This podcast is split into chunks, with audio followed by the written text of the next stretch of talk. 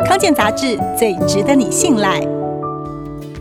很多明星都热爱弹跳床运动，包括小辣椒葛尼斯派特洛、杨丞琳、李永贤等等。有研究发现，弹跳床训练比跑步更有效率，而且弹跳床可以吸收八成冲击力，会比在坚硬的地面上奔跑或跳跃效果更好。也就是说，利用弹跳床运动比较不伤膝盖，而且能获得更大的运动效益。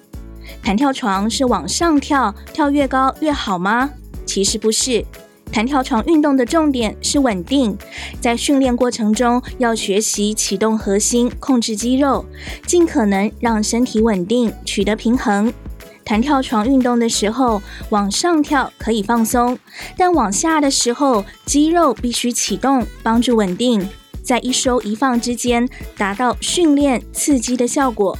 对于新陈代谢、血液还有淋巴循环有帮助，也有很好的燃脂效果。尤其是一些平常不常用到、比较难训练到的肌肉，都可以被唤醒。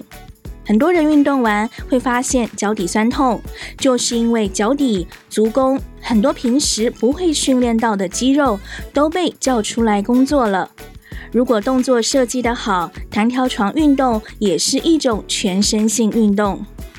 因为是以自体重量为主，在没有负重的情况下，不太会造成运动伤害。